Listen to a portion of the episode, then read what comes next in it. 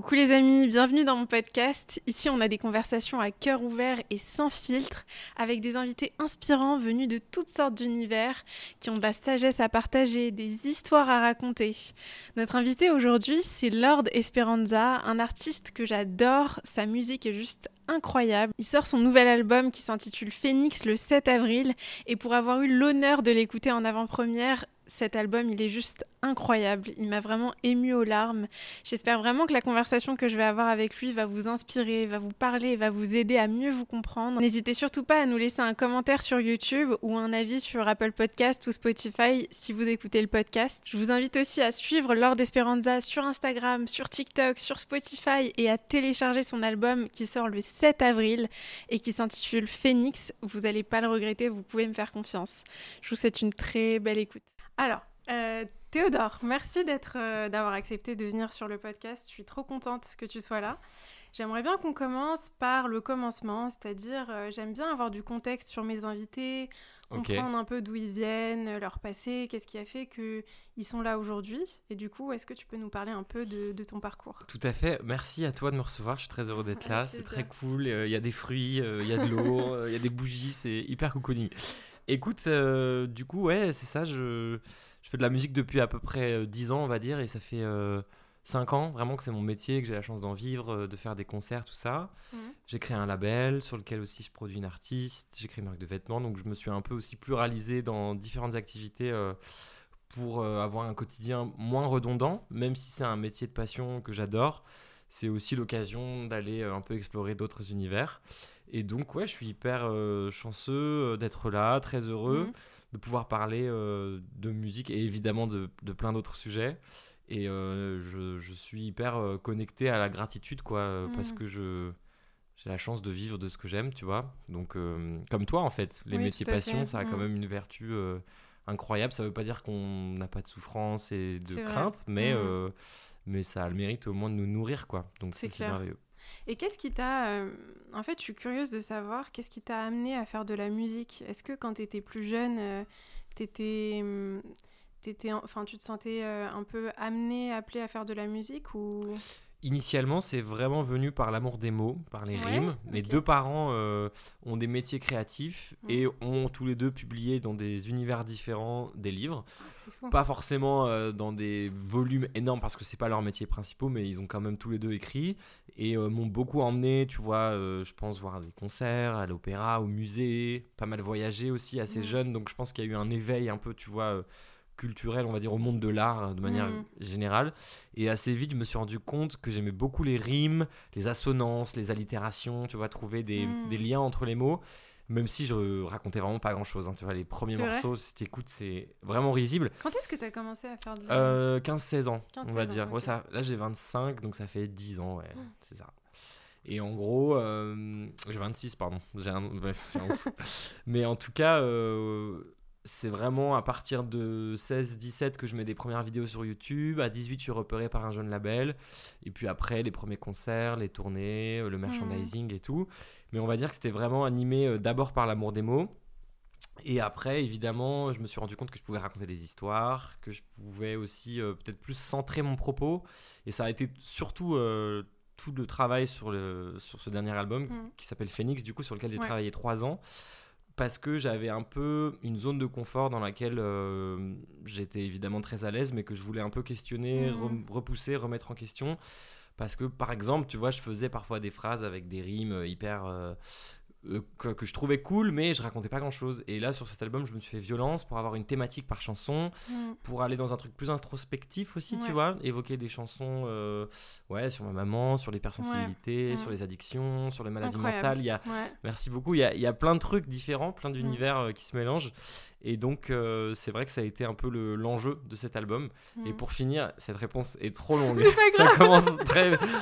beaucoup d'infos. Beaucoup pour finir aussi, je pense qu'il y a évidemment une, euh, une cause peut-être euh, plus psychologique et névrotique en mm. vrai, parce que par essence, toute personne qui un jour se lève et se dit qu'elle va être applaudie par des gens en allant sur scène, il y a forcément un besoin de reconnaissance, il y a forcément une névrose euh, ou en tout cas euh, quelque chose qui s'est mal passé, tu vois. Après, ça veut pas dire que tu peux pas transformer, c'est pas forcément négatif. Mais je crois que dans mon cas, euh, c'est évidemment le contexte de l'éducation dans laquelle j'ai grandi.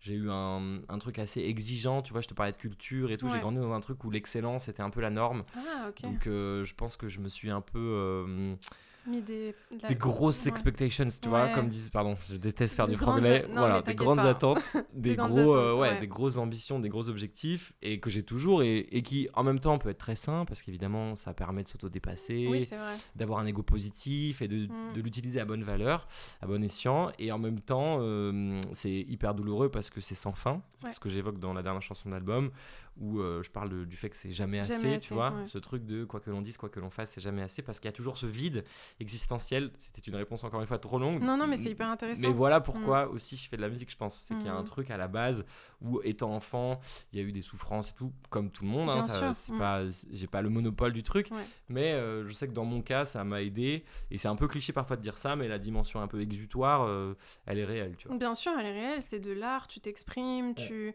tu extériorises des choses que tu ressens et qui sont parfois difficiles à exprimer. Quand est-ce que tu t'es rendu compte que faire de la musique, c'était justement un, exutoire ou plutôt un moyen de peut-être de compenser ce sentiment de jamais être assez, de jamais faire assez? Mais Ce qui est assez paradoxal avec ce sentiment, c'est que vu qu'il est infini, euh, il y a des moments où tu as l'impression de le combler, et puis euh, finalement, la frustration revient assez vite. Et donc, du coup, je me suis mis un peu euh, une rigueur de travail assez importante. Tu vois, je sais qu'il y a une époque, et en vrai, c'est toujours un peu le cas, un peu moins, mais il y a une époque où j'étais pas bien, si tu veux, avec moi et, et avec euh, la musique que je faisais, tant que j'avais pas, par exemple, deux clips d'avance dans mon ordinateur, tu vois, prêts à être sortis.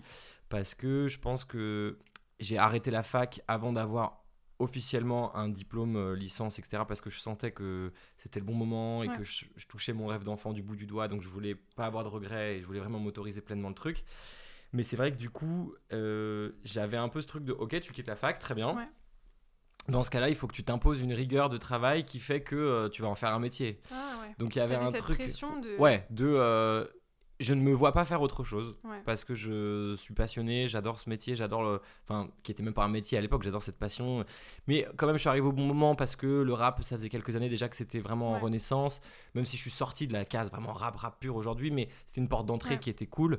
Et, euh, et, je pense que j'avais ce besoin de, de, vraiment me faire euh, violence pour avoir de la rigueur, euh, de l'exigence et pour pas passer à côté de mon rêve parce que je me voyais pas faire autre chose. Et c'est quand même pas mal de pas avoir de plan B, parce que mine de rien, euh, pour le coup, ça, ça, questionne vraiment toute ta zone de confort. Euh. Totalement. Mm.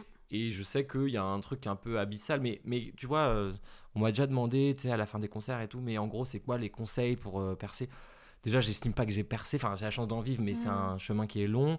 Ensuite, euh, qui suis-je pour pouvoir dire ça? Je sais pas, pas plus qu'un autre, tu vois. Mais ce qui est sûr, c'est que dans la plupart des cas, en tout cas des gens que j'ai rencontrés qui aujourd'hui vivent de leur passion et tout, j'ai le sentiment, c'est peut-être pas avéré, tu vois, mais j'ai le sentiment qu'il y a souvent une blessure et qu'il y a un truc qui est très abyssal, qui vient aussi des entrailles. Qui est, qui est, une flamme qui, qui vit en mm. soi, qui a toutes les vertus du monde parce qu'elle se pousse à, à nous pousse à s'autodépasser et qui peut aussi être euh, évidemment euh, corrosive et nous brûler de l'intérieur, tu vois. vrai. Mais en tout cas, euh, j'ai le sentiment que moi, dans mon cas, ça a autant été euh, une bénédiction que, quelque chose qui m'a fait du mal. Un, fardeau et une. C'est ça. et de, de, réussir, en tout cas, à transformer l'énergie de la frustration en la rendant concrète par du travail, tu vois. C'est-à-dire que dès que je suis, et c'est c'est encore beaucoup le cas, d'autant plus avec les périodes qu'on a vécues, où les métiers de la culture étaient évidemment remis en question. Mais même avant le Covid et tout, tu as quand même un truc où c'est un métier où euh, sur chaque album, euh, bah, tu te remets un peu en jeu. Enfin, tu vois, potentiellement, euh, les gens peuvent passer à côté, peuvent se dire que tu plus de talent ou que tu as jamais eu ou je sais pas. C'est dur, ouais, c'est sans fin, tu vois. c'est Je sais pas si tu as ça aussi. Je pense forcément un minimum dans les métiers qu'on fait, c'est fabuleux au quotidien, mais les perspectives d'avenir peuvent être hyper enrichissantes et aussi mm, très, très ouais, et faire peur quoi. Ouais, ça fait peur, ouais, c'est vrai. De ouf, tu vois. Mm. Mais c'est intéressant ce que tu dis sur euh, cette, euh, cet aspect de hum, transformer quelque chose qui peut, être, euh, qui, peut, qui peut être destructeur en quelque chose de constructif. Et justement, j'ai une question par rapport à ça. Pourquoi est-ce que tu as nommé l'album euh, Phoenix? Parce que je trouve que c'est un mot euh, très fort. Ouais, bah, clairement, en vrai, il synthétise complètement euh, cet état d'esprit, tu as raison, et cette, cette émotion-là, entre guillemets. En fait, ça vient aussi du fait que j'ai décidé de faire une pause après mon premier album. Pour te recontextualiser un peu, j'ai 22 ans, donc très jeune en réalité. Hyper cool. J'ai la chance d'avoir mon label déjà depuis un certain temps. Je suis entouré de certaines équipes avec qui je travaille plus aujourd'hui parce que euh, évidemment ça se joue toujours à deux comme toute relation humaine. Mais euh, j'ai eu le sentiment qu'il y avait des trucs euh, avec des dysfonctionnements tu vois qu'il fallait corriger. Et donc j'ai décidé de faire un peu un tri. Et donc j'ai commencé à me mettre dans, dans l'optique d'un nouvel album. Mais en fait je me suis quand même confronté à un truc où j'ai signé jeune pour beaucoup d'argent parce qu'en fait si tu veux il y a eu un peu un truc de jeu d'enchères où ah. en fait j'ai pas été signé pour ce que je valais on va dire de manière très euh, factuelle en tableau mm. Excel de il génère tant de streams donc ça va ah, faire tant d'argent. J'ai été signé sur un potentiel. Et le potentiel, on en a tous un, mais le mien était beaucoup trop grand par rapport à ce que je faisais, si tu veux. En fait, c'est un peu tout le temps la problématique des, des, jeux des enchères dans les maisons de disques, mm. mais dans tous les marchés en général, tu vois, la, enfin, la dévaluation des marchés financiers, les bulles spéculatives, machin, c'est souvent ça. C'est-à-dire qu'en gros, tu as plusieurs personnes qui vont s'intéresser au même sujet. En l'occurrence, c'était moi, mais ça peut être n'importe quel contexte. Et donc, du coup, ça va faire monter la valeur de l'objet sans que mm. l'objet lui-même n'ait forcément pris de l'expérience ou de la maturité, tu vois. Et mm. donc, dans mon cas, j'ai signé jeune, beaucoup d'argent, et en fait, euh, j'ai fait euh, un album très rapidement. Et en fait, j'avais beaucoup d'ambition sur ce disque, mais quand tu fais un album en six mois, avec, euh, pardon, avec toute cette pression-là et tout, évidemment, euh, tu peux pas avoir un résultat qui est mm. optimal. Et donc, je me suis posé, quelques mois après la sortie de mon premier album, ça m'a permis de faire plein de trucs cool que j'avais pas fait avant, évidemment, des planètes rap, des concerts dans des salles mm. plus grandes et tout. Mais toujours était-il que j'étais confronté à la limite de mes ambitions parce que j'avais le sentiment que la musique que j'avais pas proposée, enfin que j'avais proposée, pardon, n'était pas à la hauteur. tu t'es senti déçu, tu t'es senti, enfin tu t'es senti. Ouais, euh, j'étais déçu, mais surtout j'avais pas pris le temps d'approfondir. Il y avait tout euh, ce rapport à la jeunesse, mais il y avait aussi le fait que je l'avais fait vite et ces attentes, si tu veux, quand il y a beaucoup d'argent en jeu, tu mm. tu crées pas librement parce que euh, tu te dis il faut faire des tubes, il faut rentrer en radio, machin, qui sont des trucs en plus euh, à ce moment-là de ma vie qui sont assez euh, flous. En fait, tu n'as pas vraiment de connaissances, tu vois, la radio, le télé, machin. Et donc Phoenix est arrivé de ça, en fait, du fait de, vouloir faire une pause suite à ça, de se remettre en question, de se réinventer artistiquement mm. et d'approfondir un peu, tu vois, parce que j'avais, je venais d'une génération très freestyle, très tu, tu sors un morceau, bah, comme je te disais parfois euh, une fois par semaine euh, pendant un an, tu vois. Donc évidemment, il y a un truc de flux. Tout peut pas être bien parce que en termes de qualité, euh, quand, on quand on en voit autant, c'est normal. Et je pense que pour la première fois, j'avais vraiment besoin de faire moins de chansons, mais de mieux les travailler, d'approfondir, de commencer à rentrer dans des thématiques plus vulnérables aussi, tu vois. c'est incroyable. ah non, vraiment, non, vraiment, parce que je, je, tiens à le dire, parce que c'est vraiment pas pour te flatter, mais, mais en écoutant, et franchement, je suis reconnaissante d'avoir pu l'écouter euh, en avant-première. Mais tu t'ouvres en fait, je trouve, dans l'album. Tu hmm. très. Euh, tu parles de sujets qui sont tellement sensibles. Hmm. Et en fait, je trouve que c'est hyper intéressant parce que je sens cette. Euh, c'est une danse entre vulnérabilité et force dans l'album où hmm en même temps, tu es vulnérable, mais tu le fais avec force, tu l'assumes, c'est très très beau. Non, c'est vraiment beau. Merci, c'est très beau. Mais en vrai, c'est hyper cliché ce que je vais te répondre, mais je crois que ça va faire sens, enfin j'espère. C'est en fait euh, le fait que le fait de se montrer faible devient une force parce que du coup tu acceptes ça. Bon, tu vois, c'est un peu des phrases, non, mais c'est vrai, des grandes phrases clichés, mais en réalité, euh, ouais, ça. Assumer. Euh, et justement, en parlant de ça, tu parles des ombres. Mm. Dans les ombres, tu parles de des démons intérieurs. Je mm. parle de beaucoup de choses qui, sont, qui nous touchent tous, en fait. Mm. Et, et, du coup, ma question, c'est quelles sont tes parts d'ombre à toi? Est-ce que tu est-ce que as réussi avec le temps à identifier quelles sont tes parts d'ombre? Bah, la première et la plus grande, je pense, c'est évidemment cette blessure qui m'a amené à faire ce métier, tu vois. Même si, encore une fois, tu vois, la musique, c'est aussi un truc euh, qui est sain pour moi, qui m'a fait beaucoup de bien, mais je crois qu'il y a un moment ou un autre où quand tu fais de la musique, si tu te mens pas à toi-même, tu le fais pas que pour la musique, tu le fais aussi pour la partager, pour que les gens mhm. apprécient, pour, euh, tu vois, c'est un, un, truc qui est hyper euh, profond, c'est un truc universel, de tout temps, dans toutes les cultures, la musique a toujours existé, mhm. donc c'est... C'est magnifique, la portée que ça peut avoir, tu vois, l'énergie d'une salle de concert quand tu es en communion avec la foule, c'est extraordinaire. Et c'est en même temps hyper irrationnel pour l'humain parce qu'on n'est pas programmé génétiquement pour ça. On n'est pas programmé pour. Et c'est pareil dans les deux sens, tu vois. Que ça mm. soit la, la hate, la haine, la, violence des gens, leur pudeur, euh, leur frustration qui se matérialise parfois par des messages. Je pense évidemment à certains de nos confrères ou consoeurs qui reçoivent du harcèlement et tout. c'est mm. dingue de se dire à quel point l'humain est euh, peut, peut, catalyser sa haine et la renvoyer sur autrui sans vouloir se regarder, tu vois. Mm. Mais, euh, mais du coup, euh, aussi dans la dimension de l'adoration, tu vois, c'est pas normal. Et mm. c'est hyper important pour moi d'essayer de rester enraciné, de faire aussi d'autres activités au quotidien, autres mm. que la musique, parce que c'est quand même des métiers sur lesquels. Mais d'ailleurs, ça fait un parallèle avec ton métier, forcément, je pense, où on est, on est porté sur nous, parce que même si, bon, toi, tu fais quand même ça pour autrui et tout, mais c'est pareil pour la musique, c'est un don pour c'est un don de soi pour les gens. Donc c'est hyper paradoxal, tu vois. Et, euh, et, je pense que c'est tout un art de réussir à trouver l'équilibre. Euh. Je sais pas si j'ai répondu à la question parce que je suis un peu. enfin, en fait, euh, le fait de, dire que ça vient aussi d'une blessure, d'un besoin de reconnaissance. D'un besoin de hein. reconnaissance. c'est courageux de le reconnaître parce que bah, je trouve que on est beaucoup, que ce soit dans l'art, dans la musique, dans dans toute forme de travail, je trouve qu'on entreprend, quand on, le pousse beaucoup, quand on, vise l'excellence, on va vers mmh. l'excellence, parfois on est, on est drivé aussi par la peur. On n'est mmh. pas toujours drivé par. Sûr. Euh, ah bah, je pense qu'il y a un peu souvent même. Et puis l'excellence, comme tu dis, c'est aussi une quête vaine parce que euh, chacun a sa vision, sa perception de mmh. l'excellence. Euh, c'est hyper subjectif et c'est pour ça que de tout temps, mais même tu regardes dans l'art et tout, tu vois, des mecs comme De Vinci et tout, ils ont chercher à avoir les lignes parfaites, les courbes, la profondeur et tout. C'est fascinant. Et en même temps, euh, le mythe du génie, mm. c'est un truc qui, a toujours un peu euh, nourri les fantasmes et tout, mais, mais c'est sans fin. Et je pense qu'il faut réussir à accepter euh, qu'on est limité, qu'on peut donner ce qu'on peut et que c'est déjà beaucoup. Et tu as raison, la peur peut aussi être un, frein mm. et, un, et un moteur. Faut, faut, faut transformer, mais c'est hyper théorique parce que en fait en pratique euh, parfois t'as peur t'as peur et c'est ok il faut l'accepter il faut mm. vivre avec euh. mais ouais les ombres je pense que c'est ça et puis c'est souvent des trucs qui s'expliquent qui viennent de l'enfance hein. tu sais ça mieux que moi tu vois les besoins de reconnaissance et tout euh. toutes les théories un peu freudiennes machin c'est entre 0 et 5 ans tu vois mm, mm.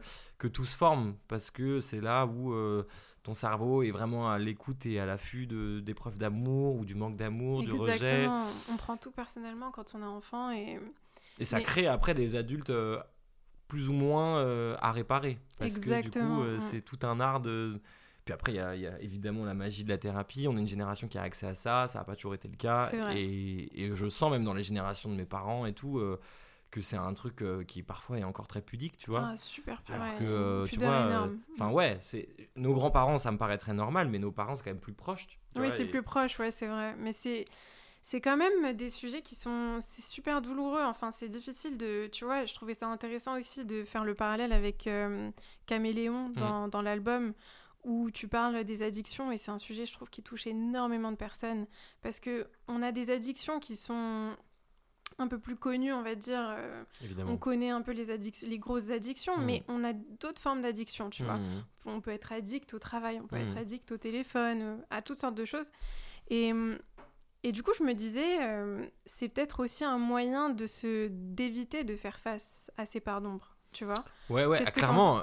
Je crois que bon, après c'est un peu euh, de la psychologie de comptoir, tu vois ce que je vais dire, mais j'ai le sentiment qu'en tout cas, euh, les addictions, c'est une réponse à un vide tu mm. vois, c'est névrotique, quoi. On, est tous névrosés, euh, c'est normal de l'être. Après, c'est quel est le niveau de névrose et, potentiellement jusqu'à la maladie mentale et ça devient de la psychose.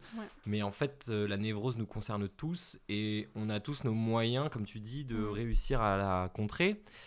Et mm, en effet, euh, c'est quand même absurde de se dire. Je, je regardais encore un documentaire Arte hyper, hyper cool d'ailleurs que je conseille de ouf hier. C'est quoi le, le euh, Ça s'appelle. Euh, le, le, docu, c'est en une demi-heure. Ça s'appelle euh, Insignifiant. Vous tapez Arte Insignifiant. En gros, c'est un truc magnifique sur toute l'histoire de l'humanité. À quel point, en fait. Il y a un exemple qui est très parlant pour le résumer ce docu. C'est si on prend le livre, un livre de 1000 pages et que l'histoire de la planète Terre représente ces 1000 pages l'apparition de l'homme, donc l'homo sapiens, hein, même pas l'homme machin, arrive au dernier paragraphe de la 999e page. C'est-à-dire qu'en termes de d'importance, si tu veux, on est tellement microscopique et tellement insignifiant parce que euh, des milliards d'années de création, d'écosystèmes, de évidemment oh, ça te de fait prendre de la perspective. Ah bah littéralement. Mm. Et du coup, euh, je voulais faire le parallèle avec ça parce que on est quand même des humains sur une boule bleue au milieu de l'univers dans un froid cosmique euh, intersidéral et on doit se dire qu'est-ce qu'on fait là? Quel est, le, quel est, le sens quel est le sens de notre vie? Tu vois? Mm. qu'est-ce qu'on fait tu vois? Et bon évidemment au quotidien tu dois aussi acheter euh, des courses enfin, tu n'es pas tout le temps confronté à ces questions ouais, c'est vrai. mais euh, mais c'est quand même un truc euh, qui explique la névrose qui mm. explique le vide abyssal et qui explique qu'en tant qu'humain on est tous plus ou moins besoin de venir le combler je crois qu'il y a des moyens plus ou moins sains encore une fois, quand c'est fait à outrance, ça ne l'est jamais. Tu parlais des exemples des gens addicts au travail. tu peux mm. mettre ta frustration et la transformer en travail quand ça devient un truc névrotique ça sera jamais sain. Mais en tout cas euh, mieux vaut être un peu addict au sport euh, que qu'à l'héroïne c'est une évidence oui, tu vois. oui, vrai, et, s'autoriser à à avoir de temps en temps des failles parce que c'est ok et que c'est humain et, mm. juste vivre en paix avec ça et mais, mais rester à l'affût parce que tu as raison les addictions c'est des sujets euh, qui sont tabous et puis les gens sont sous addiction sont traités comme des marginaux alors qu'en réalité c'est aussi des gens qui souffrent, tu vois. Il y a, une vraie douleur derrière qui vient, qui vient combler un vide. Et, et ouais, Caméléon tentait de, de dire aux gens euh, avec bienveillance que c'est ok, tu vois. Après, c'est hyper difficile et puis il faut pas être moralisateur, tu vois. Mais je trouve que tu l'es pas, hein, au bah, contraire. non, non, vraiment, c'est. Au contraire, ça fait réfléchir et justement, on, on, on, se rend compte qu'il y a une souffrance derrière. Parce que c'est vrai que c'est facile de juger et dire euh, lui, c'est pas bien ce qu'il fait ou elle, c'est pas hmm. bien. Mais quand on, prend conscience qu'il y a une souffrance derrière, ça te fait vraiment prendre du recul. Et justement aussi un, sujet que je trouvais hyper intéressant, c'est la solitude. Hmm. Euh, la chanson solitaire que j'ai adorée. Ah, trop ah, bien, vraiment, merci. Mais adorée, adorée. Trop cool. Euh, mais justement, je trouve que c'est un sujet qui est très très important aujourd'hui parce que je trouve que de plus en plus de personnes se sentent seules. Grave. Euh, pour moi, tu vois, la solitude, le sentiment d'être seul, c'est pas forcément euh, je vois personne ou c'est plus ce, sentiment que tu as même quand tu es avec des gens parce que tu te sens pas forcément connecté, compris hmm. avec les enfin tu vois ce que je veux dire? évidemment ça résonne. Est-ce que toi tu t'es tu t'es souvent senti seul ou est-ce que tu, tu vois ce que je veux dire? Est-ce que tu as, as, eu cette sensation euh, souvent? Ah ouais ouais complètement. Non mais tu as raison, euh, c'est pas aussi simple en fait que ça, c'est hyper subtil parce que c'est un, un, sentiment qui nous accompagne tous. Je pense qu'il rejoint un peu euh, ce côté on mm. est au milieu de nulle part, euh, qu'est-ce qu'on fout là? En vrai, on est seul et on meurt seul, même si on est entouré de nos familles, des gens qu'on aime et tout. Euh, c'est quand même une réalité dont moi je prends de plus en plus conscience, tu vois, mm. peut-être avec, les années, entre guillemets, qui passent, même si on est jeune, mais J'étais plus insouciant sur ces sujets il y a encore quelques années, tu vois. Même sur la, la, perception de l'amitié, le côté crew, le côté euh, hmm. on va être des amis à vie. Tu sais, euh, Au collège, je disais ça à mes copains, machin. On était tous comme ça au collège. Et en fait, ben, la réalité de la vie, et c'est des illusions. Mais en même temps, son apprentissage, tu vois, fait qu'on on questionne ça. Et euh, oui, la solitude, c'est sûr que c'est peut-être, entre guillemets, la plus grande névrose parce que. parce que parce que c'est inhérent à l'homme, tu vois. Euh, mmh. c'est, on est des êtres sociaux, on a besoin de vivre euh, en société pour pouvoir euh, échanger, parler, partager, tu vois, ce qu'on est en train de faire, mmh. l'art et tout. Et, et, si on prend un regard un peu un peu, un peu de, recul sur les hommes, on est, on est très touchant, tu vois, les, des petits bonhommes bâtons qui viennent se parler, qui disent salut, il y a un truc très mignon, mais en fait, euh, derrière ça, c'est que des solitudes qui se rencontrent, qui parfois restent ensemble, euh, évidemment euh, tomber amoureux, et, et c'est un truc que je voulais évoquer parce que, ouais, le refrain, c'est ça, je crois qu'on est tous solitaires. Après, ça veut, ça veut pas dire qu'il n'y a pas des moments de vie et tout, mais Parfois, je me demande si c'est euh, si c'est être réaliste ou, euh, ou, un peu pessimiste, mais c'est vrai que euh, malgré tout ce qu'on peut construire, c'est le fait que ça soit limité dans le temps qui, qui, nous ramène à la solitude aussi, tu vois. Le, mmh.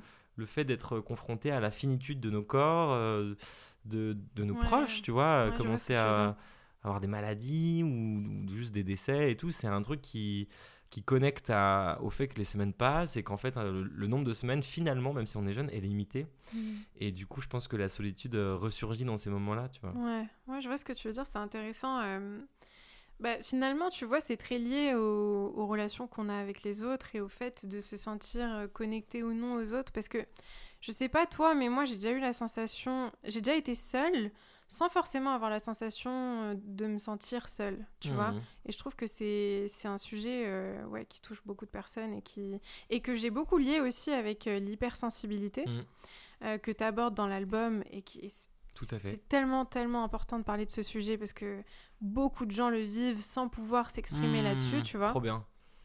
Et tu, et tu parles, justement, tu parles de ça et tu parles du fait de euh, je, je, me rappelle d'une phrase euh, ça me dessert, j'absorbe tout ce qui m'entoure, hmm.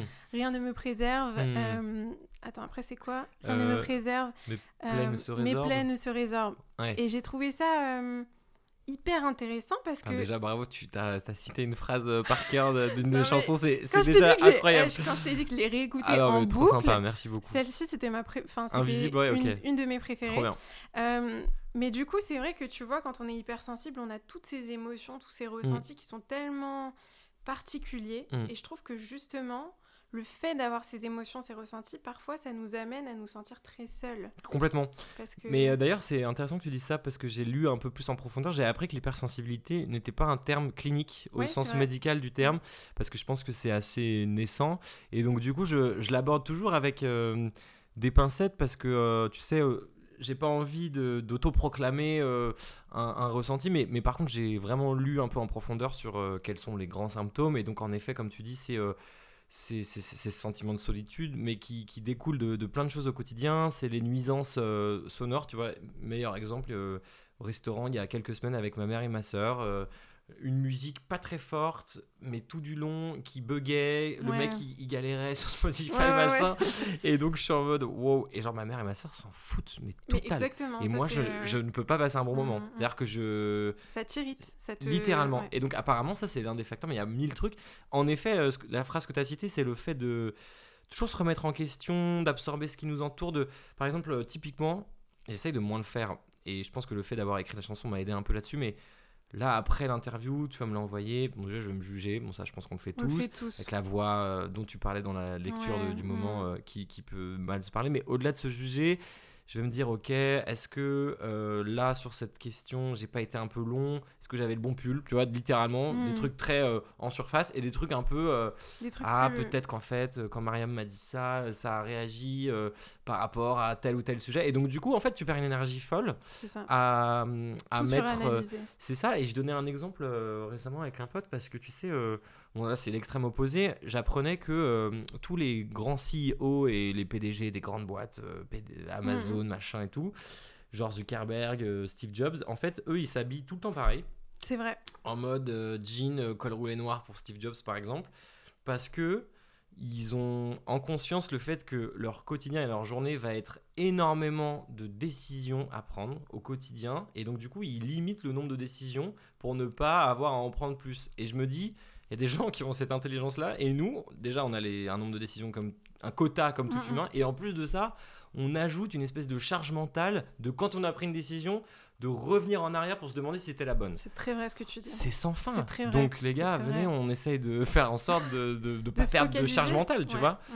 de pas s'en rajouter en tout cas, tu vois. C'est très vrai. Et donc oui, en effet, je pense que ça met en exergue la solitude parce mm. que euh, plus tu te confrontes à ça et plus tu te rends compte que tu as le sentiment d'être seul à vivre ça. Et je pense que l'idée de cette chanson, et même juste toi, dans ta démarche, le fait qu'on en parle et tout, c'est chambé et c'est important.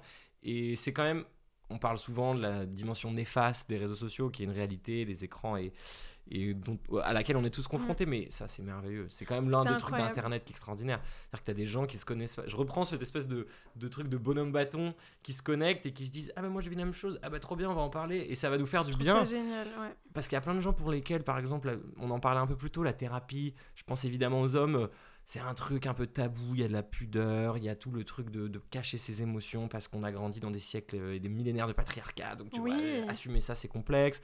Et juste parfois, en fait, sans aller aussi loin, on peut juste euh, en parler à des proches et ça peut déjà nous faire du bien. Ouais. Et c'est fabuleux. C'est incroyable. Et en plus, il y a une chanson dans l'album sur ça, euh, Les hommes pleurent. Ouais, grave. j'ai adoré, ah, cette... oh, j'ai adoré cette chanson. Ah, Vraiment. C'est ma préf. Non, mais elle m'a. Je crois que c'est ma préf. Ah ouais, elle est incroyable. Ah, merci. incroyable cette chanson. Et. une boss. Non, vraiment, c'était. C'est pas du tout, vraiment, mais j'insiste, il faut trop que, que vous écoutiez l'album quand il va sortir. Merci mais. Mais ouais, dans cette chanson, t'en parles et je trouve ça hyper intéressant parce qu'on on n'aborde pas trop ce sujet, je trouve, par rapport aux hommes, tu vois, leurs émotions, leur mm. vulnérabilité. Comment est-ce que toi, qu'est-ce qui a fait que tu as pris la décision déjà d'en parler? Mais je crois euh. qu'en fait, euh, tu vois, c'est bête, mais quand j'étais au collège, même au primaire et tout, j'étais grave ami avec des filles. Mm. Évidemment, il y avait de l'homophobie latente parce que les gens étaient persuadés que j'étais gay. Et ah donc, du coup, le fait euh, d'être ami avec des filles. Euh, Tout de alors, les gens faisaient, ouais, puis je sais pas, peut-être que dans ma manière de m'exprimer, euh, ils estimaient que j'étais maniéré. Enfin, tu vois, c'est des idées un peu reçues. Il s'avère que je ne suis pas gay. mais, et que ça n'aurait en aucun cas été un sujet, en fait. C'est ça le vrai problème, tu vois.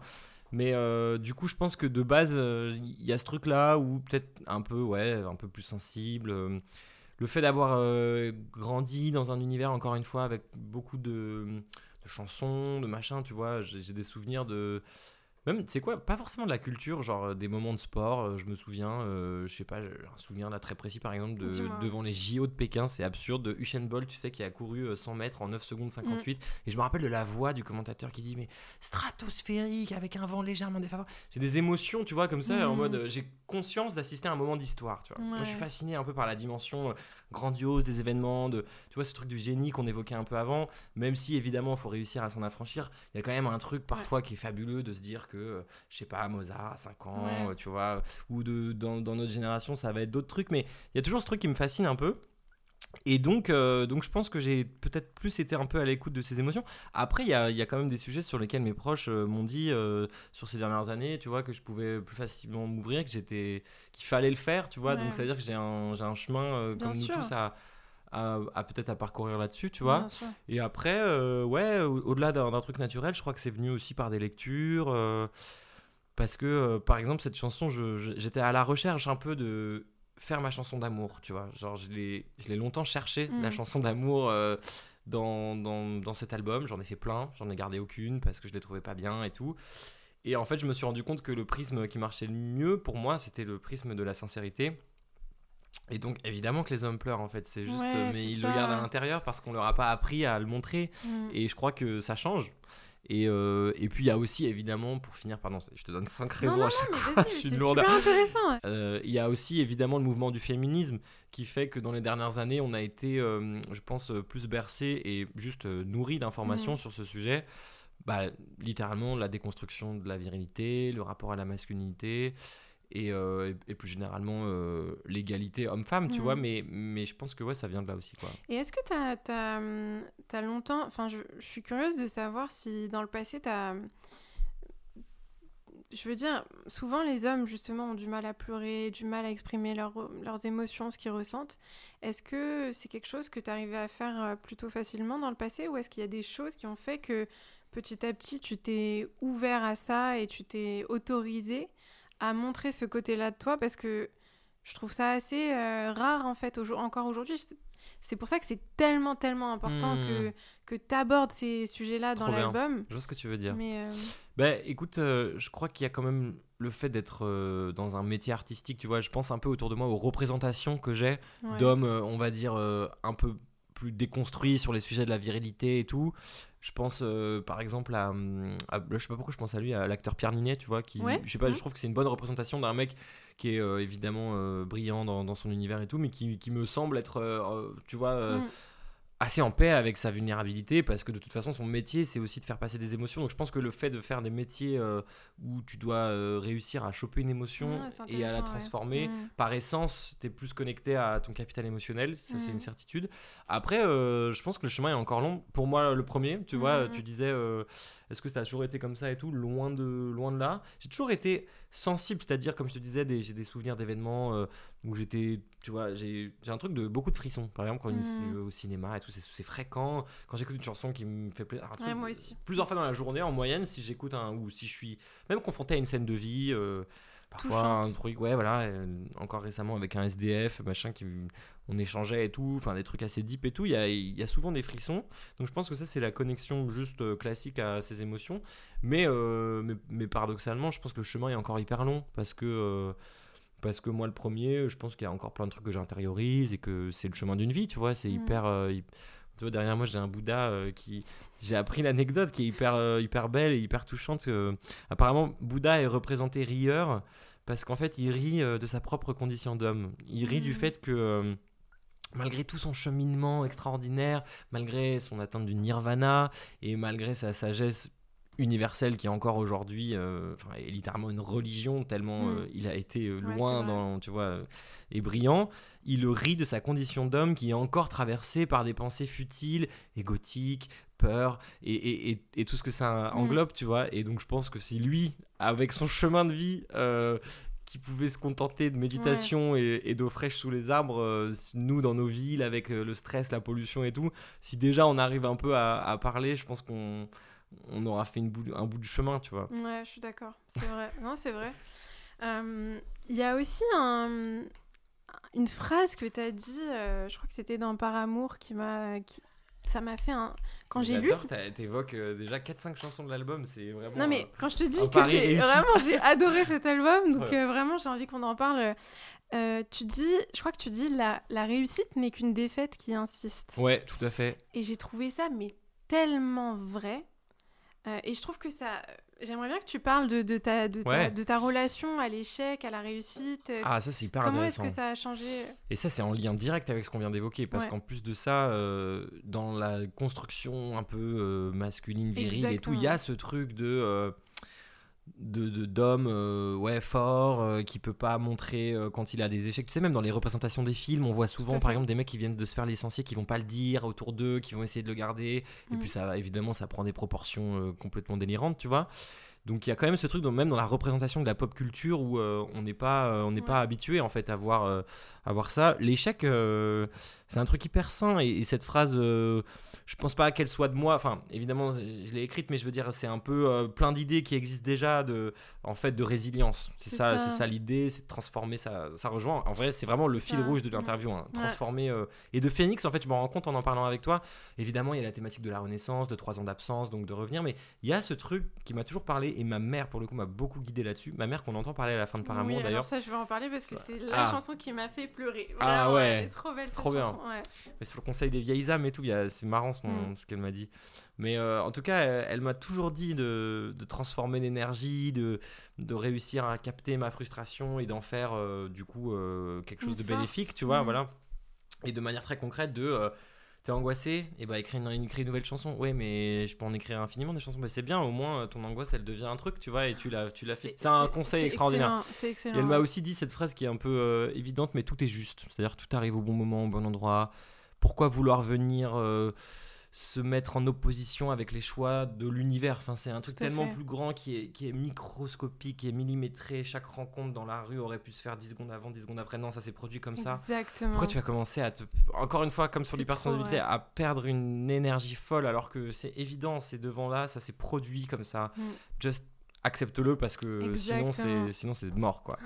Et euh, ouais, euh, donc ce truc de, de, victoire. Euh, transformer et d'échecs euh, qui peuvent devenir des, mm, des forces, c'est toutes ces idées un peu euh, de, concepts qui peuvent, qui peuvent nous faire du bien parce qu'on est tous confrontés à des échecs, tu vois. Et je pense que moi, en l'occurrence, je te reprenais un peu l'exemple de mon premier album Drapeau Blanc, qui n'est pas un échec au sens large du terme, mais que j'ai considéré comme euh, ouais, un échec assez, assez ouais. Je trouve que j'aurais pu faire mieux. Après, en même temps, on, est toujours très critique avec nous-mêmes et, et, quand on refait le monde, c'est comme quand tu as eu une embrouille, tu sais. Bien sûr, tu vas le, le revivre 100 000 fois dans Et tu trouves la bonne punch, mais genre trois jours après. J'aurais dû dire ça, mes frères. C'est fini, genre. On fait tout ça, je crois. oui, évidemment. Et c'est sain. Je crois que c'est sain, tu je vois. Je pense que c'est ça. On a, on a besoin de, de, de, boucler la boucle, en fait, comme si on avait besoin de se soulager de. de ouais. Et c'est de la remise en question aussi, donc ça prouve qu'il y a évidemment une volonté de devenir meilleur, donc tant mieux. Mm. Mais en tout cas, euh, ouais, je pense que le premier album m'avait un peu laissé euh, sur ma faim et j'avais besoin de, de tenter d'arriver dans un truc peut-être plus abouti, plus et donc ça passe par du temps. En fait, mm, c'est ça mm. la réalité absolue.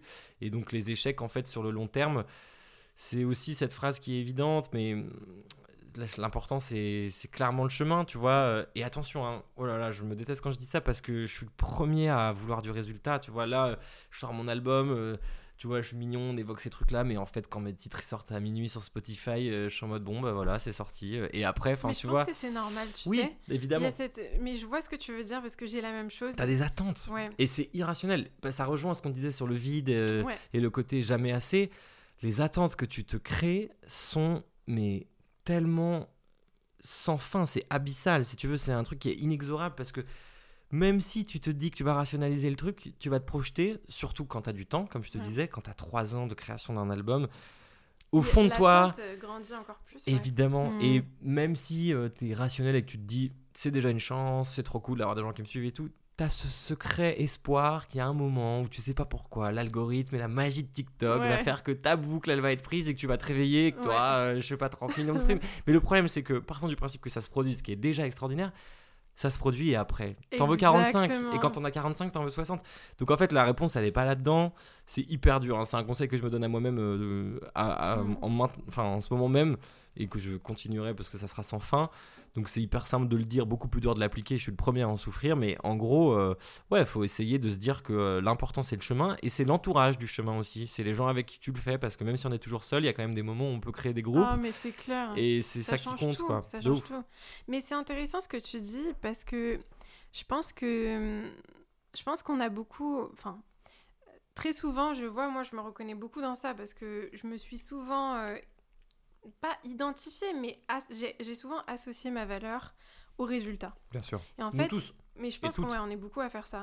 Et en fait, finalement, c'est là où justement c'est jamais assez parce que le résultat, tu vas toujours euh, bouger le. Même quand tu fais le stade de France, euh, après il y a le stade de New York en fait. C'est ça. Et après, euh, enfin tu vois, c'est faire un concert à la télé devant 3 milliards de personnes, c'est le Super Bowl. Pardon, je prends l'exemple de la musique, mais. C'est vrai. Mais est-ce que du coup, parce que moi, j'étais arrivée à un stade à un moment donné où j'arrivais plus forcément à prendre du plaisir dans ce que je faisais. C'est-à-dire que c'était plus. J'ai eu un stade comme ça où, c'était devenu vraiment euh, la pression des chiffres, la pression du résultat. Bien sûr.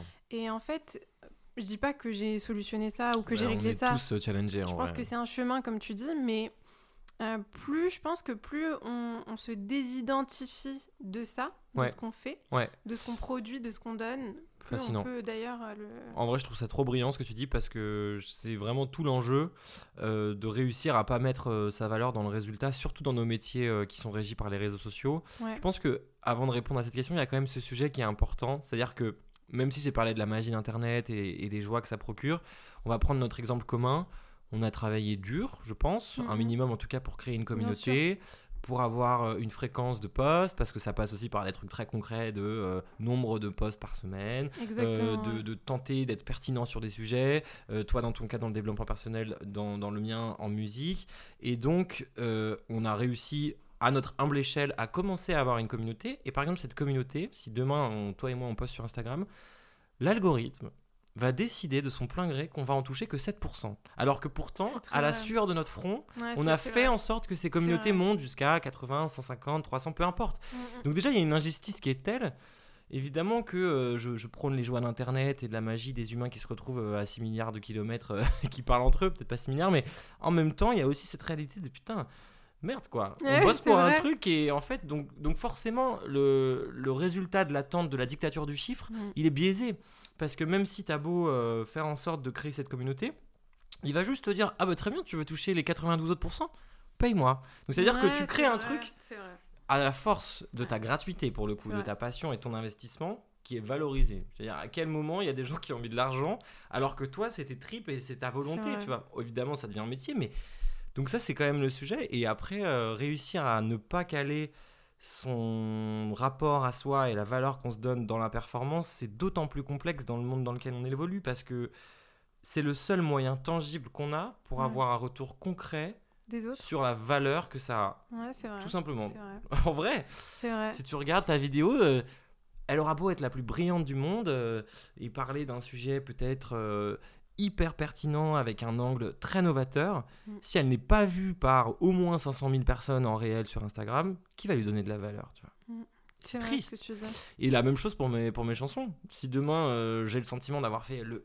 Prenons l'exemple de Les Hommes pleurent, qui est ma chanson préférée de l'album, une de mes préfs que j'adore, que j'estime être à la fois euh, euh, personnelle et en même temps avec un refrain un peu unificateur que j'ai galéré à trouver, j'ai mis du temps potentiellement, moi, euh, elle me touche et j'ai envie de la partager avec autrui. Mais si euh, Spotify, l'algorithme et juste les gens décident que c'est pas une chanson euh, qui leur plaît, et eh bah, je passerai à côté. Et c'est tout la question de réussir à transformer encore une fois hein, la mm. frustration pour se dire là, tu as deux choix devant toi. Pour ton réel ou pour la chanson, c'est le même enjeu. C'est est-ce que, un, je me morfonds j'arrête de faire des réels, j'accepte mon état dépressif et en fait, juste bah, potentiellement, j'abandonne ce métier, ce qui est possible, et ce qui n'est pas mm. un jugement, parce qu'on n'est pas tous faits pour ça et c'est tellement violent.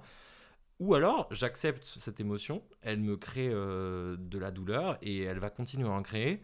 Par contre, j'ai potentiellement l'opportunité de la transformer. Mm.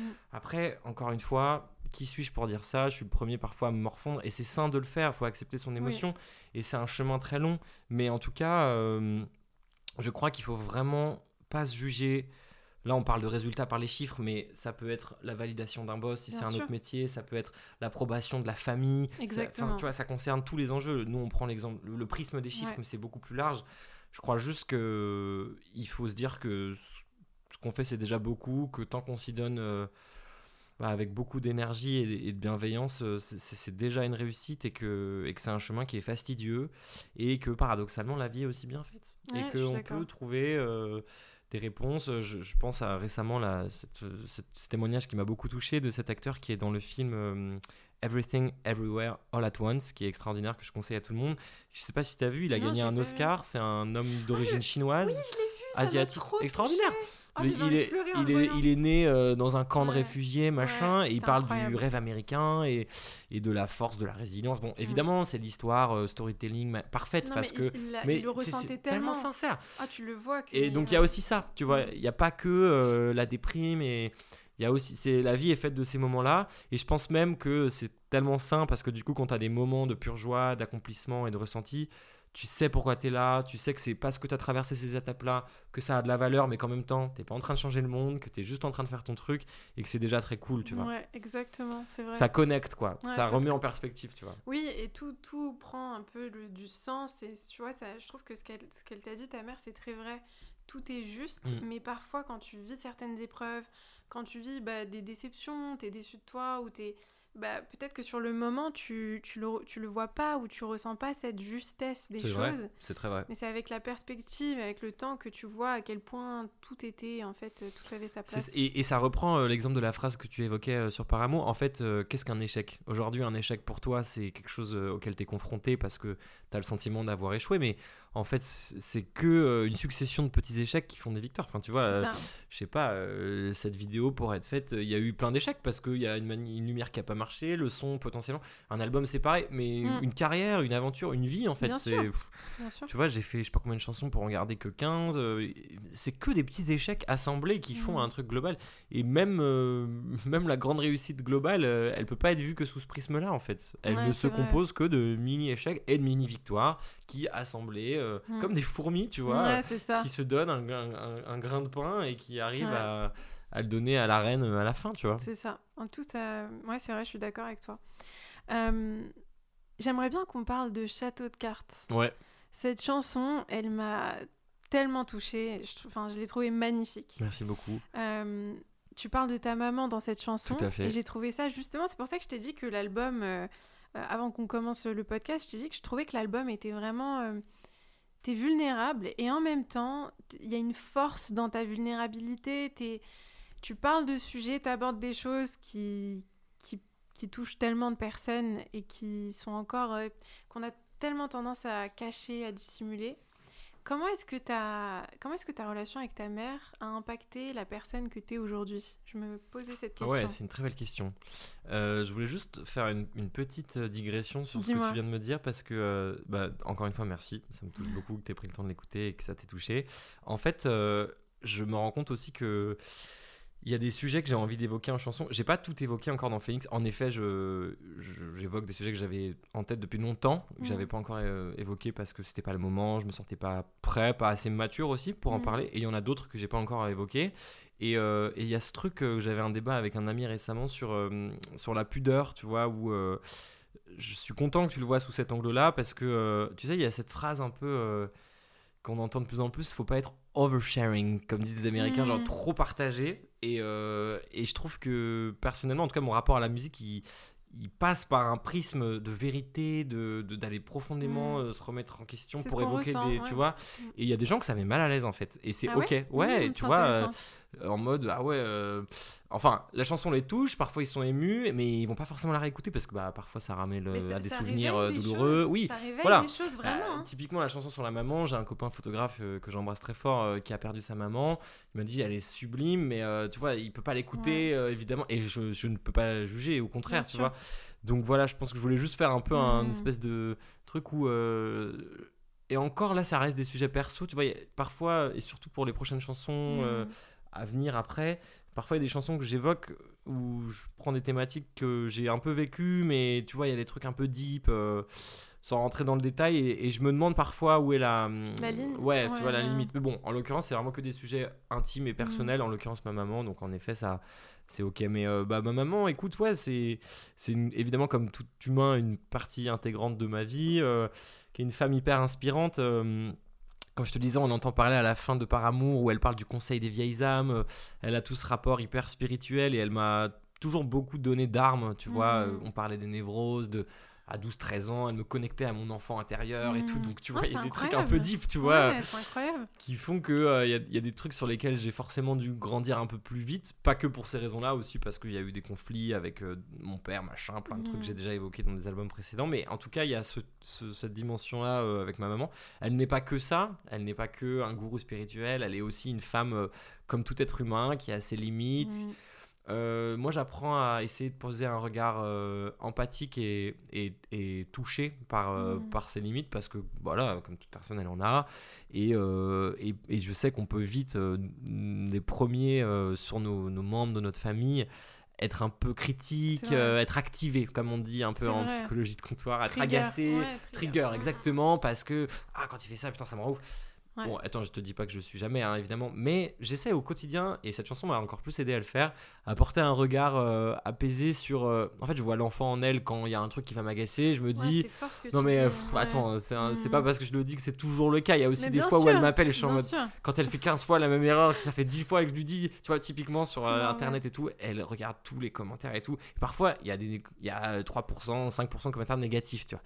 Ça la rend tarée. Elle répond aux gens et je dis, mais maman, tu ne peux pas faire ça. C'est mignon, mais en tant que fils, tu vois, c'est quand tu lui as dit dix fois et qu'elle le, elle répond en russe. Si tu veux, il y a des gens qui disent en russe qui kiffent ma musique. Elle, elle bon et encore ça c'est mignon. Elle fait un Google Translate, mais encore la, le, côté russe ça va. Mais plus l'anecdote de, elle va répondre, ah bon, qu'est-ce que tu n'as pas aimé, machin et tout. Genre, maman, en fait, laisse-les. En plus, déjà, nourris pas leur truc. Je comprends. Moi, j'ai pas forcément vu ces commentaires, donc quand tu m'en parles, ça les fait exister. Alors qu'en vrai, euh, le monde est déjà assez violent pour euh, ne pas forcément se projeter encore plus dans de la violence au quotidien. Mm.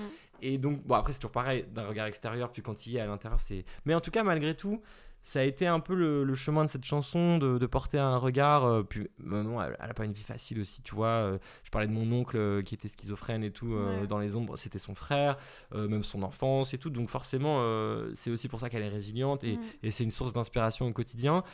Et je crois que, comme tout rappeur, chanteur, je voulais faire ma chanson sur ma maman, mais j'ai attendu parce que je voulais trouver le bon angle. Et c'est aussi l'occasion, il y a plusieurs fois où j'ai voulu l'évoquer, mais j'ai pas pu d'embrasser chaleureusement euh, Nino Vella, qui est mon ami compositeur, euh, frère de sang, et j'ai besoin d'un truc très fusionnel quand je mm. crée. il s'avère que ça a été une des rencontres les plus déterminantes de ma vie. On parlait de solitude, tu vois, euh, quand je suis en, studio à 3h du matin avec lui, je me sens pas seul parce qu'on se comprend, parce que la musique, c'est tellement un truc irrationnel que ce qu'on partage donne une sensation poétique et magnifique à la vie. Mais c'est aussi, ça a été rendu possible, évidemment le texte c'est moi, mais lui, il a, une, il a une sensibilité, une douceur, une vision. Euh, c'est la première fois que je travaillais avec un vrai musicien, tu vois, qui a 15 mm. ans de conservatoire. C'est un pianiste extraordinaire. il m'accompagne sur scène, c'est impressionnant. Il y, a, il y a quelque chose de l'ordre du génie, pour le coup, pour revenir là-dessus, tu vois. Mm. Et je suis pas le seul à le dire, donc euh, je sais que je suis objectif. Et euh, gros bisous, frérot. et voilà, et donc du coup, c'est un peu tout ça mis bout à bout qui fait que mm. cette chanson a, a pu naître. Euh, et, écoute, sa réaction euh, a été euh, de pleurer la première fois qu'elle l'a écouté et tout, donc c'est cool. Hein. Bah, il y a de la pudeur, il y a de la pudeur et en même temps, tu vois, je l'ai joué sur scène là, et puis elle était là, et puis c'était des moments un peu hors du temps, quoi. Donc c'est c'est cool, ouais. c'est trop beau. Ah, c'est beau, et puis non, mais même moi en l'écoutant, c'est pour ça que ça m'a touché. Je pense que ça va toucher tellement de personnes parce que ouais, on, on, on, ressent ce que tu dis, on, se sent connecté et c'est incroyable. Trop bien. Euh, ça tue. Et, et du coup, pour, par rapport à ton album, j'aimerais bien que tu nous dises un peu Qu'est-ce que tu aimerais transmettre à travers cet album? Qu'est-ce que tu as envie que les gens ressentent en écoutant cet album? C'est une belle synthèse euh, de tout ce qu'on s'est dit, je crois, en fait, jusqu'alors, parce que euh, grâce à toi, j'ai trouvé mon pitch médiatique. je te remercie. non, en vrai, c'est vrai. C'est un pitch, mais évidemment, il part d'un truc qui, est, qui, est, sincère et qui est vrai. C'est cette idée. Euh, je l'ai toujours dit un peu autour de moi et tout, et je me rends compte que maintenant que vraiment c'est cette idée de réussir le plus possible à transformer l'énergie du désespoir et, mm. et, et, la, la, tristesse, la mélancolie, la, le vide en gros, névrotique, mm. en quelque chose de beau, de, de sublimé, comme disent les philosophes grecs, mm. de, de, réussir à, prendre un truc et de mettre de la beauté au quotidien malgré euh, la violence et la laideur. Et, euh, et je crois que ça, c'était vraiment le l'objectif, mais un objectif très personnel pour le coup, qui n'était pas forcément. Euh, j'ai pas pensé aux autres en le faisant, c'était vraiment dans mes challenges de vie, de, en plus en confinement, machin et tout, de waouh, beaucoup d'infos. C'est ça. Comment je, je, synthétise ça pour en faire un truc beau et organique. Et après, non. Euh, déconstruire aussi, tu vois, euh, un truc que j'ai pu faire plus jeune parce que j'ai commencé, tu sais, Lord, il y avait un truc un peu d'armure parce que j'étais vite confronté à Internet, à bah, la violence des réseaux sociaux et tout. Et donc, du coup, je me suis un peu euh, créé un. Tu sais, t'as 17, 18 ans, tu crées un peu un personnage, d'ego trip. De... Mm. Je te disais, il y avait un truc très rime et tout, mais j'étais moins dans le fait de raconter des histoires. Et je sais que pour certains, ça a un peu créé une distance, qui est normal. Parce que, bon, en même temps, ça a fédéré les gens, parce qu'il y avait des gens qui, qui, qui rigolaient de ce côté un peu taquin, un peu arrogant. Mm. Mais euh, tu vois, c'est c'est plus moi. Puis en même temps, j'avais genre 18 ans, donc forcément à 25, t'as plus le même regard sur la vie et tout. Mm. Et puis ça va encore évoluer. Mais ce qui est sûr, c'est que je sens que je suis plus en phase avec ce que je fais aujourd'hui. Et, euh, et, je pense que le but de cet album, c'était de venir déconstruire ça, en mm. mode euh, d'être plus en phase avec qui je suis, l'humain que, que, je suis devenu, on va mm. dire, même si c'est encore long. Et, et puis ouais, du coup, ça passait par le prisme d'évoquer des, des, trucs beaucoup plus intimes. Euh, et mhm. c'est vrai que j'ai jamais fait un disque aussi euh, personnel. C'est un peu une, bah, c'est un bout de moi en fait. Non mais c'est ce qu'on ressent. C'est un morceau de moi quoi. C'est vraiment ce qu'on ressent. Et c'est pour ça que moi en tout cas ça m'a touché autant parce que on sent que ça vient d'un espace très personnel et mm. que c'est pas. Euh... Je sais pas comment trop expliquer ça, mais on sent que c'est pas forcément. Euh, euh, calculé en fait, que c'est plus euh, authentique. Il y a des bah, choses qui ouais, euh, c'est marrant parce qu'en plus dans le rap, il y a vraiment ce truc là, même si c'est plus vraiment du rap au sens brut du terme, mais mm. il y a ce truc de on va vraiment mettre sur un pied d'estal, c'est mieux, l'authenticité. Mm. Tu vois, c'est de tout temps, même la street crédibilité, tout, mais vraiment le fait d'être sincère et tout, c'est un truc qui a toujours euh, été un sujet dans la culture rap, tu vois et euh, qui m'a toujours touché. Et moi, j'avais toujours le sentiment d'être sincère dans ce que je faisais, même dans des égo trips un peu arrogants et tout. Mais en fait, je me rends compte avec l'âge et entre mmh. guillemets les années qui passent. Je reste très jeune, je pense que pour quelqu'un de 40 ans, c'est hyper agaçant d'entendre ça. Mais je, je, me dis, ok, en fait, euh, ouais, c'est aussi par le fait d'évoquer des, des, trucs hyper. Euh, intime, hyper perso. J'étais pas forcément prêt à le faire avant. Mhm. Il y a des, des artistes avant moi qui ont montré la voie, tu vois. Moi, mon, mon GOAT absolu. Ouais, c'est qui ton inspiration Mon, grand euh, rêve, si tu nous entends, si tu nous écoutes, c'est Paul, c'est Stromae, euh, qui pour moi est peut-être le euh, l'artiste francophone des 20 dernières années. Lui, tu vois, ça fait déjà 5, 6 ans, 10 ans, même dans son premier album Racine Carrée, mm. où il évoquait en fait des thématiques profondes comme le cancer, comme les MST, Papa Outé, Formidable, la rupture amoureuse. Enfin, après, c'était déjà plus du rap et je crois qu'il m'a beaucoup inspiré. Il y en a d'autres hein, qui ont montré mm. le chemin après, mais c'est aussi une chance d'avoir pu ouais, voir ce chemin montré par d'autres parce que j'aurais pas pu le faire seul et, encore une fois c'est un chemin qui est encore long et fastidieux. Bien sûr, c'est normal, ouais. Mais c'est vrai que ça aide de, de voir que d'autres personnes se sont ouvertes sur ces, sur ces sujets-là et d'ailleurs tu vois souvent que quand quelqu'un ose être vrai, être vulnérable, ça touche beaucoup de personnes. C'est vrai, c'est vrai. Vraiment parce que. Alors que tu vois, c'est parce que ouais, c'est un risque, mais c'est hyper bizarre et je pense que je suis un peu naïf, mais euh, j'ai conscience que j'évoque des sujets intimes et tout, mais c'est un peu acquis pour moi, c'est un peu normal de le faire, tu vois. Peut-être parce que, ouais, peut-être parce que tu l'as internalisé, peut enfin peut-être que tu as fait ton chemin là-dessus. C'est plus trop intellectuel, c'est plus, euh, c'est plus dans le corps et c'est-à-dire que bon, les chansons elles existent, euh, mais il y a, enfin, parce qu'en fait j'ai toujours plus ou moins fait, je crois, mais avant, parfois je passais par les prismes de raconter d'autres histoires où je me racontais, mais à travers des, des mmh. histoires de personnages différents parfois ou parfois c'était sincère aussi, mais enfin, ça me concernait moi direct, je veux dire, mais, mais je crois que là, euh, c'était là, au bon moment, au bon endroit, ça s'est fait comme ça. Mm. Et euh, t'as raison, parce que de, je commence à faire la promo et tout pour l'album, et c'est un truc qui ressort. Et c'est bête, mais je suis pas surpris, parce que je sais ce que j'ai écrit, je sais que je parle de thématiques intimes. Mais je sais pas comment dire, c'est sorti, ça devait sortir et si c'est pas sorti avant, c'est qu'il y avait une raison aussi. Exactement, ouais, parce je suis d'accord. Euh, parce que, ouais, euh, c'est. Parce que tout est juste, en fait. C'est ça. C'est vraiment. Le timing est euh, pas. Comme la, le dit la d'Adax, la daronne. c'est ça. Alors, pour terminer le podcast, je pose toujours la même question à tous mes invités. Euh, qu'est-ce que tu dirais au petit Théodore s'il était devant toi, la version de toi enfant Qu'est-ce que tu lui dirais ah bah, C'est chiant, mais c'est une très belle question à poser. Et en plus, on a évoqué euh, l'enfant en soi et tout. Euh. Bah écoute, je lui dirais ça va bien se passer. Ah, T'as la ref ou pas Non, c'est une chanson de, qui cartonne sur TikTok, pardon. je lui dirais ça va bien se passer. non, je lui dirais ouais, t'inquiète. En vrai, le chemin est le chemin, c'est ce qui compte. Le chemin est long, certes mais c'est ok. Je le protégerai aussi parce que euh, vraiment l'enfant, l'enfant, il y a, mmh. y, y a, des trucs un peu des souvenirs euh, un peu obscurs et tout que j'ai déjà évoqué dans une chanson dans mon premier album qui s'appelait Château de sable, de mon papa. Et donc Château de mmh. cartes est une réponse à ça sur ma maman. Ah, c'est un, petit euh, recto verso. Trop bien, merci.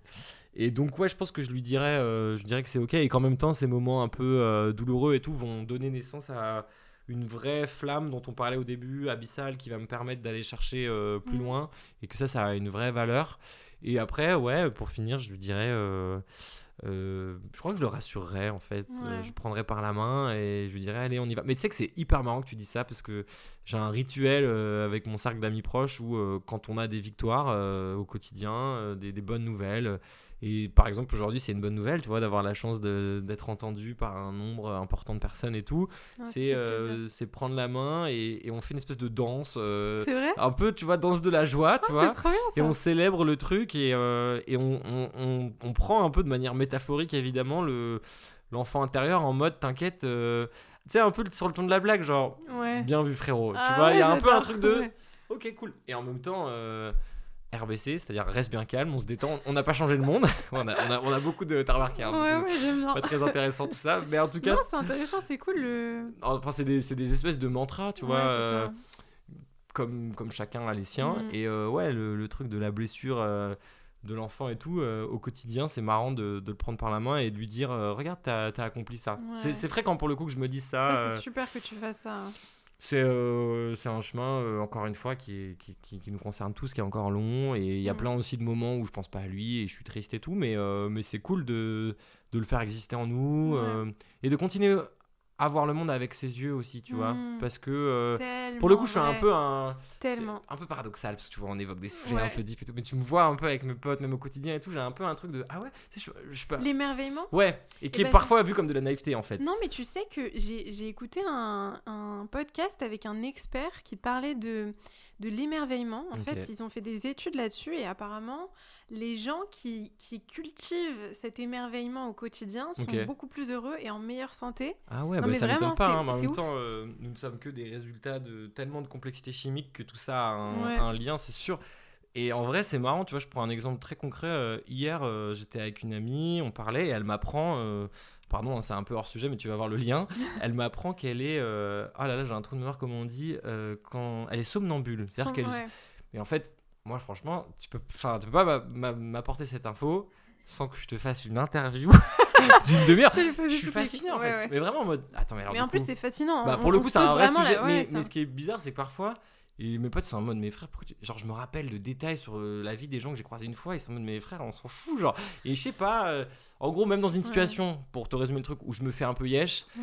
parce que ça arrive, et qu'on se fait tous parfois yesh, je vais être en mode, ok, alors quelle est l'info que je peux tirer? Il y a aussi un truc égoïste dans le sens où je sais que mm. potentiellement c'est une thématique de chanson, ça peut me nourrir pour, ouais, c'est normal. Donc, mm. c'est pas ça peut t'inspirer aussi. C'est pas que je suis à l'écoute d'autrui et machin. Il y a aussi un truc plus. Euh, mais, mais oui, oui, en effet, euh, c'est hyper fascinant ce que tu dis sur l'événement. Parce que euh, c'est souvent vu comme de la naïveté. On me dit, ah putain, t'es marrant. tu vois, mon attachée de presse qui est là, elle m'a déjà dit, t'as une personnalité marrante. Genre, tu sais, tu, tu poses des questions un peu farfelues et tout. Et ma mère est typiquement comme ça, tu vois. Et c'est pas grave, je, je, comprends parce que c'est vrai que c'est un peu bizarre et tout. Mais c'est c'est un peu un, moyen, en effet. mais pour le coup, inconscient. Tu vois, c'est mm. pas. Je me dis pas, je vais tu, le forces pas en fait. T'es juste vraiment. Euh, non, mais c'est ça qui est génial.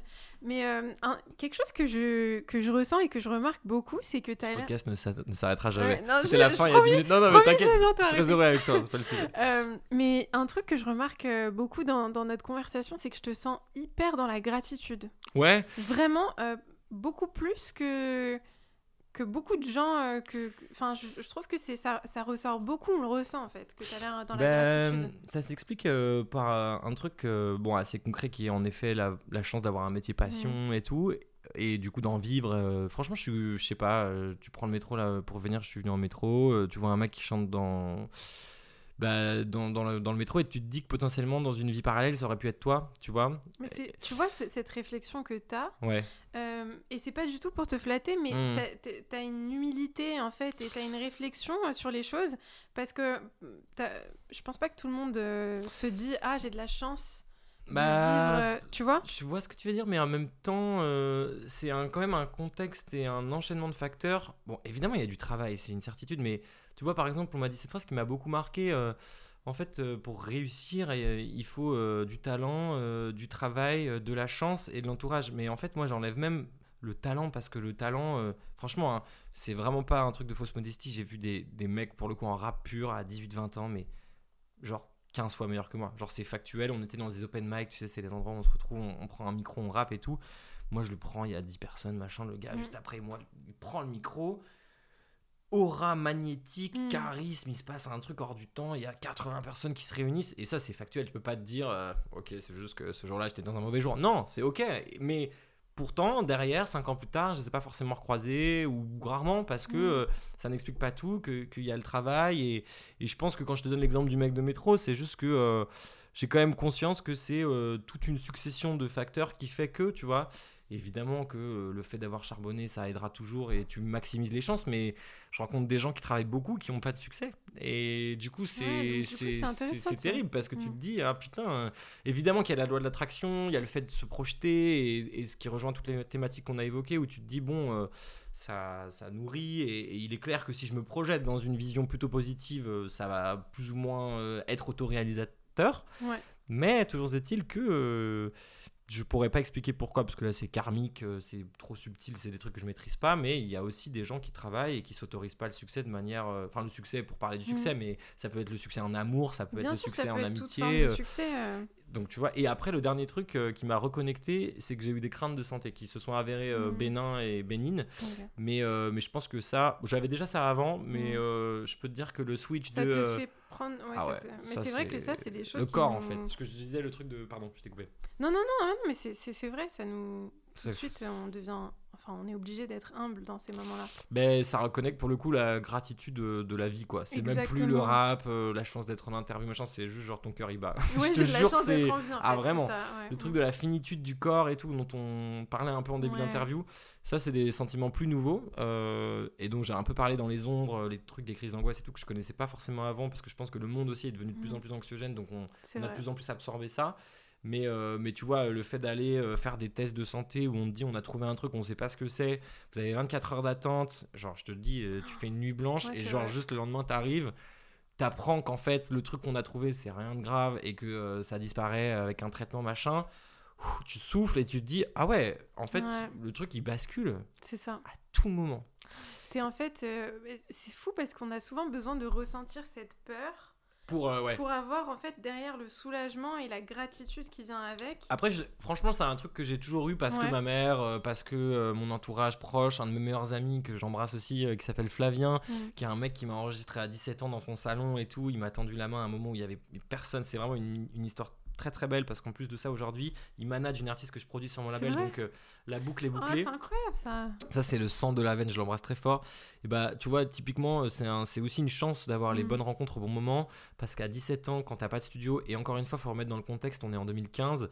Aujourd'hui, un micro, un iPhone, franchement, tu fais un album. Bon, Ouais, vrai. ça sera Mm. pas extraordinaire, machin, mais tu peux quand même faire beaucoup de trucs. Mm. Je me rappelle, genre, un micro, mais les broies du pétrole. Le gars a un micro, il m'appelait, il me disait Tu peux venir à 14h, à 11h du match, j'étais en bas de chez lui. C'était extraordinaire. Ça, ça coûtait 1000 balles, tu te rends compte 1000 euros de ce que c'est à 17 ans. Enfin, ouais, c'est tout ça mis bout à bout. Et, et donc, en effet, je parlais de ma maman et tout, mais un mec comme As qui, qui te tend la main. Et en fait, c'est la troisième phrase qu'il m'a dit de ma vie, qui m'a marqué, qui m'a marqué à vie et qui me marquera euh, jusque sur mon lit de mort. Il m'a dit Ce que je suis en train de faire pour toi, il faudra le faire pour d'autres. Tu vois, le truc de Ouais. transmission, ça laisse tomber, il m'a matrixé. Ouais, Je l'avais en moi, je ouais. pense, mais il a, il a déclenché Il a- un bouton. posé, euh, ah sur- ouais. je vois ce que tu veux dire. Donc la gratitude, elle vient bien avant les trucs de santé et tout. Il y a un truc de, ok, en fait, ça a une vraie valeur. Ouais. Et je pense que c'est l'une des plus belles choses qu'on ait pu me dire de ma vie parce que ça donne euh, la valeur symbolique très profonde à ce que c'est un Ouais. acte de bienveillance. Parce que la bienveillance, c'est souvent gratuit. On le fait évidemment pour l'autre, on le fait parfois pour soi, pour se donner bonne conscience, mais pardon, on peut aussi le faire pour l'autre, tout simplement. Et en fait, euh, avec euh, son cas à lui, il a tout de suite donné la valeur de ce que c'était qu'un acte généreux de manière symbolique. Et donc, du coup, à chaque fois que je le faisais, après, ça me connectait à, à l'envie de continuer à le faire parce que je savais le bénéfice que ça créait chez l'autre et chez moi. J'ai fait des erreurs et j'en ferai encore. Et il y a aussi d'autres gens que tu croiseras qui diront euh, c'est un connard, il a fait ça, ça, ça, c'est inévitable. Mais en tout cas, lui, il m'a vraiment connecté à ça et je pense que ça a beaucoup joué, donc je le remercie beaucoup. C'est vraiment beau ce que tu dis parce que c'est c'est cette notion de partage et de transmission et de, de aussi de, de servir des choses et des personnes. Ça va au-delà de toi en fait. Tu vas vraiment au-delà de, de... Ben, c'est marrant que tu dises ça pour finir. euh, Enfin, enfin quoi que je dis pour finir, c'est à toi Oui, de me dire parce que oui, moi, oui. on peut encore rester des heures. Je suis très bien. Euh, il m'a dit, euh, c'est le frère d'un ami qui m'avait dit, euh, on peut nourrir un ego commun. Et c'est une, une notion et qui est hyper profonde, je trouve, parce que en fait, euh, comme on, on donnait l'exemple par exemple d'un acte de bienveillance, euh, c'est un truc dont je parle un peu dans Jamais assez. Je dis. Je sais pas si je fais une bonne action, je sais, pas exactement ça le début de la phrase, mais je finis par euh, est-ce que je le fais pour faire du bien à l'autre ou pour le reflet que ça me renvoie? Ah, intéressant Et comme question. on est tous confrontés à ça et c'est pas grave. Je pense que c'est sain. Euh, on a tous parfois aussi donné des sous à un SDF, au-delà de l'aider, de, vouloir se conforter dans l'idée qu'on est une bonne personne parce Mm. que euh, on a grandi avec des codes éthiques et moraux et, et tant mieux. Sinon c'est l'anarchie. Vrai. Mais ce qui est sûr, c'est que euh, avec ce concept d'ego commun. Ça permet à la fois de venir valoriser un truc où typiquement bah, une équipe de tournage par exemple, le Mhm. réalisateur, le chef, bah, tu vois, ce qui fait qu'on est là aujourd'hui Ouais. en fait, c'est le fruit de, plusieurs cerveaux. Bon, en l'occurrence euh, le tien qui a beaucoup œuvré, mais c'est quand même toujours un Ah, truc d'équipe. tu vois, euh, avec Lucille, si elle n'était pas là, enfin, on, on fait ça ensemble, on n'est jamais vraiment seul. Et dans- encore là, tu vois, c'est ton, c'est ton, c'est ton, ton truc et tout, mais je pense, euh, tu vois, en effet, un tournage de cinéma, en fait, genre, c'est interdépendant, connecté à 80 personnes. C'est ça. Si le il ça. connaît pas le nom du troisième assistant, le mec il se sent pas valorisé, donc il donne pas le maximum. Donc en fait, C'est tellement et donc- vrai. C'est donc tellement tu vrai. vas te rappeler du nom du troisième assistant par bienveillance, aussi parce que tu sais que ça va te nourrir. Donc c'est ça un peu l'ego commun, tu vois. C'est un truc où tout le monde est gagnant et où tu sais que euh, de toute façon il y a une vertu de base de bienveillance et de gratitude parce que euh, putain, en fait juste quelle chance, on est en train de faire un film. C'est Tu vois ce que je- Et là On ça revient tous- à l'émerveillement. ouais, c'est Waouh, incroyable, ouais. tu vois, moi j'ai ça, euh, franchement c'est des colonies de vacances, les tournages de C'est clips. incroyable. Parfois, je suis 48 heures avec les gens, après, je suis en, en baby blues. C'est Je en- enfin, j'ai le blues de, de, de me c'est- dire. c'est euh, je suis pas en baby blues, c'est pas le bon terme, pardon, mais j'ai ouais, j'ai le blues de.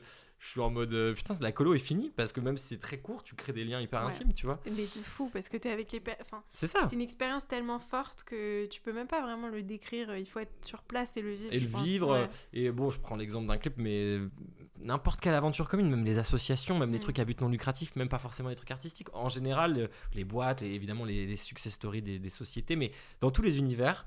Et je, je pense que je vais enfin finir là-dessus, désolé d'avoir été si grave. long. C'est ce- cette notion d'égo commun qui va faire que tout le monde va être gagnant et que de toute façon, tu seras toujours gagnant à être bienveillant et tout parce que c'est même pas cliché, c'est karmique en vrai.